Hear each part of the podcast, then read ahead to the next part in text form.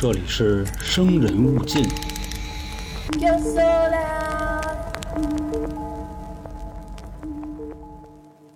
当我们提到钻石的时候，不知道各位会想到什么呢？是甜美的爱情、商人的狡诈、高昂的价格，还是说它美丽的外表呢？那你们有没有想过，它还可能会带来一些诅咒呢？大家好，我是咱们的都市传说叙述员黄黄。今天呢，给大家带来一个新的题材——诅咒物。这个喜欢咱们这张专辑的朋友啊，相信各位对诅咒物应该不陌生。比如说这个安娜贝尔啊，什么黑色星期五啊、雨中的女人啊等等这一系列，很多我们能想到的物体都有可能是被诅咒过的。其实包括前阵子闹得沸沸扬扬的德普案，他曾经演过的《加勒比海盗》，他的那个船黑珍珠号也是说有过诅咒。那我今天给大家带来的故事是关于一个非常有名的钻石——希望之钻。它呢也曾经被作为原型出现在一部非常非常有名的电影里，《泰坦尼克号》。当时呢那个叫法叫“海洋之心”，不知道各位还有没有印象了啊？那好，咱们下面呢就正式开始今天的内容。我们首先要把时间拉到一九一零年，有一个非常有名的商人皮埃尔·卡地亚。呃，卡地亚啊，各位女生应该都不陌生，其实男的也应该了解。这一天啊，他敲开了一个老客户的家门。他这个老客户叫埃弗琳·沃尔什·麦克莱恩，她的老公叫内德。这打开门之后呢，埃弗琳也是非常的开心，因为就在不久之前，他已经卖给他一个高达九十五克拉的东方之星钻石。然后埃弗琳就问了：“怎么着，卡地亚老板，今天有什么好东西啊？”我今天带来的这个钻石啊，叫希望之钻，但是这个钻石呢，有一点点危险。哎，这个一下让艾弗林呢就提起了兴趣，问他说有什么危险呢？说这个钻石啊会带来诅咒，凡是拥有过这个钻石的人都没有很好的下场。但是我觉得夫人您应该不会，毕竟您这样的身世，我相信啊，反倒会给您带来更多的好运。那我们在这块儿就要提一下，艾弗琳和内德是一个什么样的家庭？这个艾弗琳的父亲之前只是一个很普通的金矿矿工，突然有一天一夜暴富，成为了一个非常非常有钱的人。他们家从一开始只有那么一两间小瓦房，直到现在呢，趁着一个五六十间的大别墅。而她的老公内德也是非常有钱的一个人，他们家不仅持有多家银行，还有铁路公司。以及非常有名的《华盛顿邮报》，他们家有钱到啊，连当时的总统跟他关系都很好。他甚至很多人的这个宫殿啊、府邸啊，都不如他们家一半好。所以你就可想而知，他们这个身份是非常高的。这个时候，皮埃尔就说了：“您可以提一个意见，在我卖给您这个宝石之前，毕竟它是有非常恐怖的诅咒，有可能会影响到您。”这个有钱人啊，他的想法不一样。比如像刘华强，他曾经说过一句话啊：“别人遇到南墙是直接转头，而我不一样，我推倒。”这可能也是这种，咱也不能说是暴发户吧，与生俱来的这种自信感。他认为啊，越是有所谓的这样的诅咒，那我就越不会中这样的诅咒。说那既然为了卖，咱们也可以商量一下。比如说，我买完您这颗钻石半年之后，我们家要真出什么事儿呢？你呢，把钻石拿走，你还要赔我钱，并且还要再给我一个新的钻石。你看这样行不行？这儿呢，卡地亚就说了：“您啊，也先别着急，我先把这颗希望之钻的来历和您说一下，您再决定要不要购买。”这个说在十七世纪的中叶啊，有一个非常有名的商人叫塔维尼耶，他呢去印度购买钻石。当时印度有一个非常非常富有的国家，叫戈尔康达王国。这世界上所有出现的钻石，也都只有在印度可以开采出来。当时在戈尔康达王国也流传着这么一个传说：他们有一个女神的神像叫西达，她的两只眼睛分别是两块不同的钻石，这其中一个就是一个重达一百一十四克拉的蓝色钻石。其实，在十七世纪的中叶的时候啊，钻石还并不像人们想的是那种顶级的珠宝。那会儿的印度人认为呢，钻石是可以让人隐藏的，而装在神像上眼睛的钻石呢，是可以看透人的内心。所以这个钻石也非常的神秘，非常的宝贵。但是不巧的是，后来出了个贼，这贼啊偷偷把这个眼睛上的这颗蓝钻石就给抠走了。但是很快他就遭到了惩罚。而当时这个塔维尼耶听了这个传说之后呢，也觉得非常有趣。经过了不知道什么样的手段，这颗重达一百一十四克拉的钻石到了他的手里。不仅如此，他还购买了很多其他不同克重的钻石。到了一六六八年，回到欧洲之后，当时的路易十四听了这个消息，说：“赶紧把塔维尼耶给我请过来。听说他手里啊有不少好东西啊。”其实，在那会儿呢，珍珠被视为是最珍贵的首饰。路易十四这位君主呢，也是拥有丰功伟绩。这个人啊，还有一个特点。喜欢炫富，哎，就是喜欢炫耀，每天呢就是跟人展示，哎，你看我这凡尔赛宫怎么样？哎，你看我这衣服怎么样？所以听到钻石的时候呢，他觉得上面这种光芒夺目的感觉啊非常好。其实关于钻石为什么会吸引很多人喜欢啊，这个跟动物本能还有点关系。因为咱们前面说了啊，当时钻石只是出现在印度，那会儿有很多的小白蚁，他们也会自己去扛一些小钻石。扛完之后呢，还会放到自己的洞门口就欣赏。所以说，这种发光的石头啊，本身就是会吸引动物的一个青睐。紧接着，路易十四呢就在塔维尼耶这儿买了四十颗大钻石，还有一千两百颗小钻石，其中就包括这个重达一百一十四克拉的深蓝之钻。他每次出门的时候呢，身上镶满的呀不是珍珠，全是钻石。这国王一带货了，那肯定百姓啊，其他的小国家也都明白了，哎，钻石的地位也就慢慢开始升起来了。但是后来我们知道，路易十四的这个下场不好，他得了坏疽。这个时候，艾弗林啊听的也是津津有味卡地亚就继续说了，说到了路易十五的时候，他也觉得这个钻石好，还给他起了名字叫法兰西之蓝，并且镶在了金羊毛的勋章上。没事自己就带着，也是特别开心。但不过此时啊，这块要说一下，并不是一百一十四克拉了，因为路易十四觉得这个石头太大，光泽没那么好，所以也是喊当时的这个切割匠给他改成了六十九克拉，并且切割出了六十三个面。其实放到现在的切割手艺来说，也是非常牛逼的。总之吧，金羊毛勋章问世之后呢，给这颗钻石也重新又赋予了一个新的光芒。但随后呢，不幸的事情继续发生了。到了一七八九年的七月份，路易十六和他的爱妃玛丽安托瓦内遭到了这个民众的抵制，说你们两口子不能这么搞啊！每天生活啊极致奢华，但是我们百姓民不聊生。我现在不同意你们再去继续执政了，把这两口子呢就赶出凡尔赛宫。赶出去之后呢，这些民众觉得不行。光让他们成为庶民，或者说就让他们其他地儿躲起来，那不痛快，所以又给他们拽回来，直接就把这个玛丽安托瓦内王后送上了断头台。这件事出了之后呢，到了一七九二年，路易十六的这些珠宝啊、翡翠、钻石、珍珠、玛瑙等等的吧，就都被皇家仓库收了起来。但也不知道那会儿到底是因为什么，根本就没有人看守，或者说安保工作形同虚设。在后来的五个晚上。先后出现了将近几百多个盗贼，把这里洗劫一空。说最过分的一天晚上啊，当时有五十多个盗贼，还带着自己女朋友，就在皇家仓库里吃吃喝喝。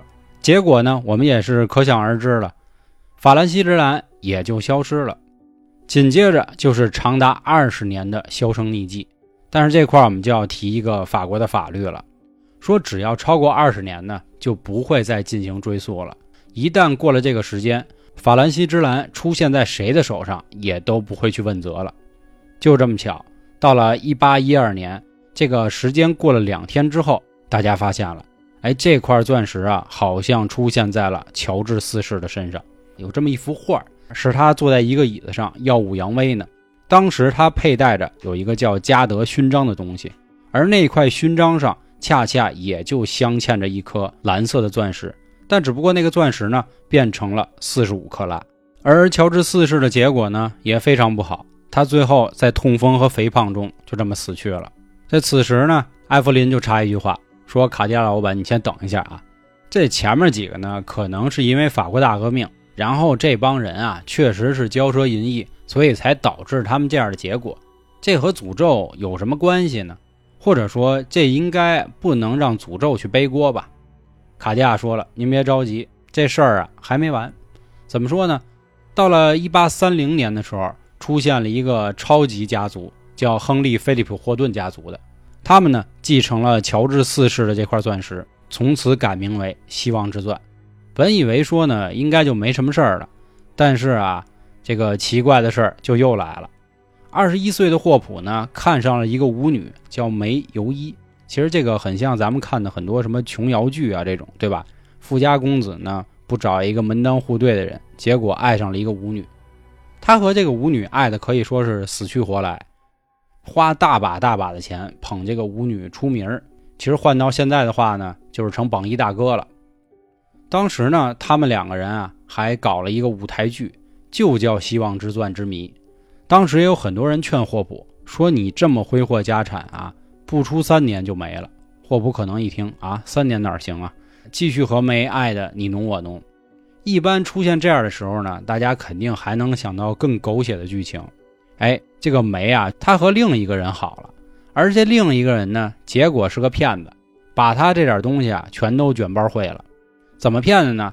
他是说啊，说梅，你看你有这么多的宝石是吧？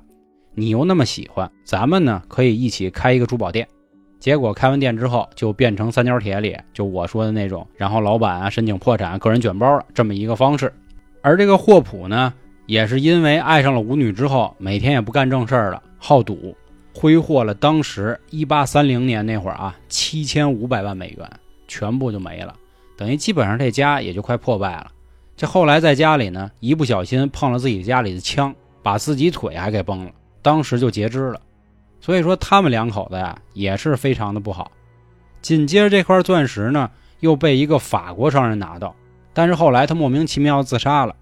紧接着到了一个俄国王子的手里，他当时呢也是把宝石送给自己一个女朋友，这个女朋友还是个演员，而这个演员在表演的时候呢也是会佩戴这颗希望之钻，不过当时拿的是一个复制品啊。可是好巧不巧的。正当他在表演的时候，这个俄国王子，也就是她男朋友，突然开枪给他女朋友就杀了。紧接着，这块钻石又到了一个希腊商人手里，他卖给了一个土耳其人。但是后来呢，这个希腊商人也出了车祸死去了。最后几经辗转吧，这块希望之钻到了我的手里。这就是整个关于希望之钻的一个故事。所以听到这儿，您现在还决定买吗？绕回我们刚才那话啊，还是这样。哎，你越这么说，我越想买，我就不信了。因为他认为呢，我现在这么牛啊，我的好运应该会直接啊就把他给吸过来，或者说用咱们中国人的老话，否极泰来。他已经经历了这么多磨难了，到我这儿肯定没事儿。后来呢，俩人一商量，十八万美元，并且附带咱们上面说的那个条件，就是如果半年之内出事儿，退钱还得赔我新的，等等。这艾弗林买完宝石之后呢，一开始啊，他也有点担心，说这宝石这么邪乎，别真出事儿。要不这样吧，咱们跟下人说好了啊，你们都不许碰，家里的孩子也都不能碰。我带着这块宝石呢，去教堂给他祈祷一下。去祈祷当天呢，可以说是响晴博日。结果正在祈祷的时候，忽然晴天霹雳，啪的一下，头有一棵树直接就给劈开了。当时他的仆人啊，就还说了一句：“Oh my God！” 直接就倒地了。本人出现这样的事儿啊，一般人都会觉得我操，太丧了吧。但是埃弗林不这么想，他当时一琢磨，你看啊，这劈雷呢不偏不巧的啊劈我旁边了，这就证明了我这颗宝石保护我了。哎，他是这么想的。从此以后呢，他就更爱这颗宝石了。没事的时候就都得带着，天天带着。开 party 的时候呢，也都让人看。后来嚣张到什么份上呢？把这颗宝石挂他们家一只大单狗上，就让这只狗在他这个大别墅里跑，让其他人看。哎，看看我这宝石多地道，哪有什么诅咒啊？根本没这事儿。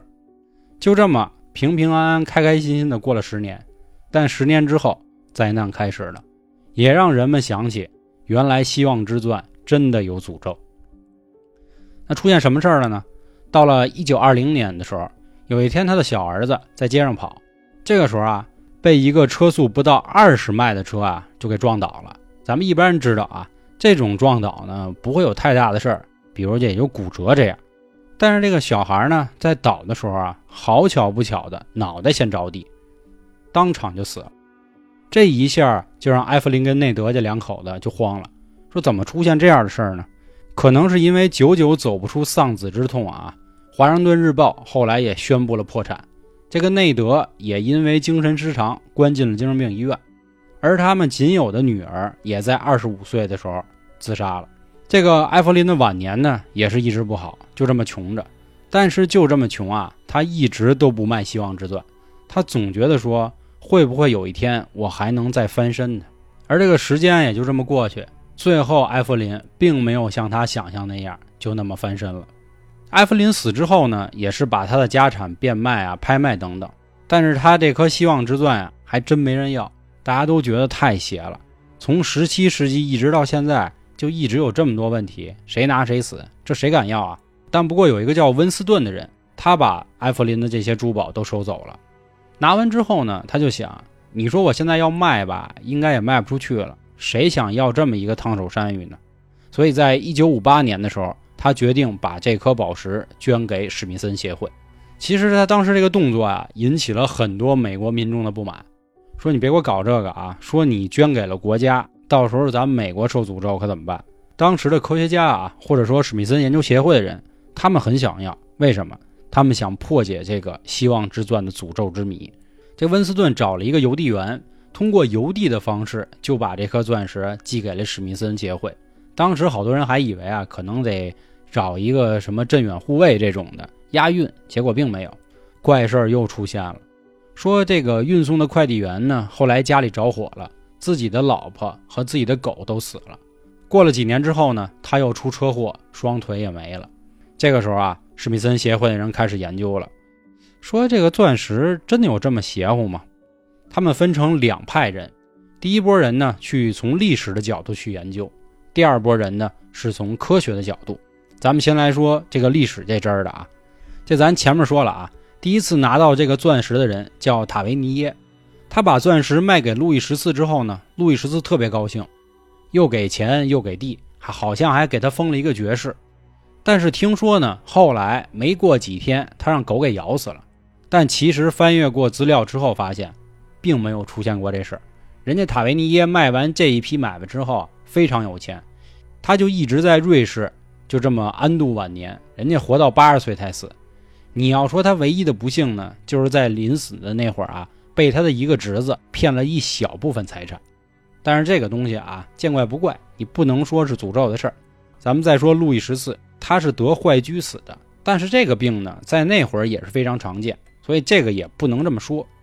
那个被砍头的王后玛丽安托瓦内呢，他在史书上并没有明确记载过他有佩戴过这个法兰西之蓝，也就是金羊毛勋章这个东西。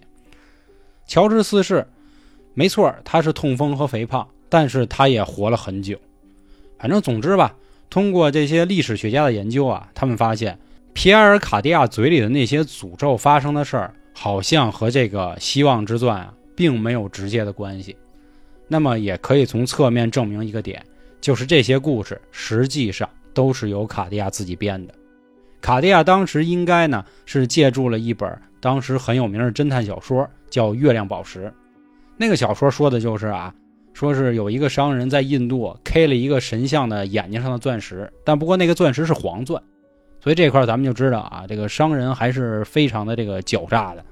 那我们从另一条线去看啊，科学的角度，那这些科学家呢，拿了很多仪器啊，就开始对这个宝石进行研究。他们就琢磨说，怎么会是这样呢？这块啊，也可以再提一下它的前世。说这块宝石可能得有十亿年的寿命。说在十亿年前呢，在地下一百六十公里左右的上帝幔中，有这么一组碳原子，在高温高压的过程中。形成了一个坚实的晶体结构，这也就是钻石。这然后呢，它们就被岩浆包裹。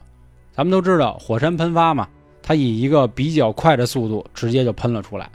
喷出来之后呢，又长年累月的被这个冷却后的岩浆就这么裹着。经过河流啊、板块啊等等一系列的运动，就在南亚次大陆的砾石沉积层里待着了。紧接着在17世纪那会儿被印度人发现。哎，它有这么一个生命，其实你要纯说钻石不值钱吧，也不能这么说。咱们听了前面这个怎么说呀？这个演变过程吧，能钻石能形成成这样是很不容易的。就包括那个喷发速度，如果喷慢了就变石墨了。所以说啊，它还是有它的价值。当然，值不值现在这么高的价儿我们不好说。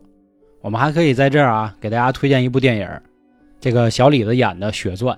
然后继续我们说回来，这些科学家，他们呢通过各种仪器去研究啊，发现这个希望之钻啊，在经过紫外线的照射之后，你给它一关，它能呈现出一种红光。说难不成这个红光就是诅咒的来源吗？后来他们选了一天的晚上。对这颗希望之钻呢，进行了一个小小的切割，咱们可以理解为现在就是一微创啊，提取出来。他们发现啊，原来在这颗希望之钻里，不仅有碳元素，还有硼元素。硼元素就是它能形成蓝色的原因。那么红色又是怎么来的呢？原来还有一种不明的原子。等于说这颗钻石里啊，三个元素通过紫外线的照射之后呢，照到了碳原子上，碳原子此时会释放一个电子，这个时候就被不明原子吸收。当那个碳原子放出正电之后呢，硼元素也会吸收，哎，它们一碰撞，就形成了这么一个情况。又因为呢，它里面分布的情况啊，并不是很规律，所以就会出现这样的红光。哎，从科学的角度说，这也就是这颗希望之钻可以出现红色的原因了。那么，其实听了这么多，我相信各位也听明白了，不论从历史还是从科学来说。这个东西好像是没有经过什么所谓的诅咒加持，那么到底为什么又会出现这样的事儿呢？其实还有一种说法，算是我比较认可的，大概的意思就是说呢，这个因为拥有了这块所谓绝世之钻，所以很多人啊也就觉得自己天下无敌了，不认真工作，不努力生活了，随即呢也就会出现这样的悲剧。这个就很像是前两年互联网传的一个段子啊。就比如说某地的拆迁户趁着十几栋楼这样说，那不行，那也得上班。为什么呀？因为人一闲下来就废了。我觉得说的是这意思。但是我还是得说一句啊，卡地亚这个人确实是是吧，挺坏的。为了卖这个钻石呢，搞这种营销噱头。那说到这儿了，不知道各位是怎么想的呢？也欢迎您在评论区留言啊。另外，您还有什么想听的啊？也欢迎您关注我们的微信公众号。里面还有更屌的内容。那行，关于今天这个诅咒之物希望之钻的故事，就和大家分享到这里。我是咱们的都市传说叙述员黄黄，感谢各位的收听，拜拜。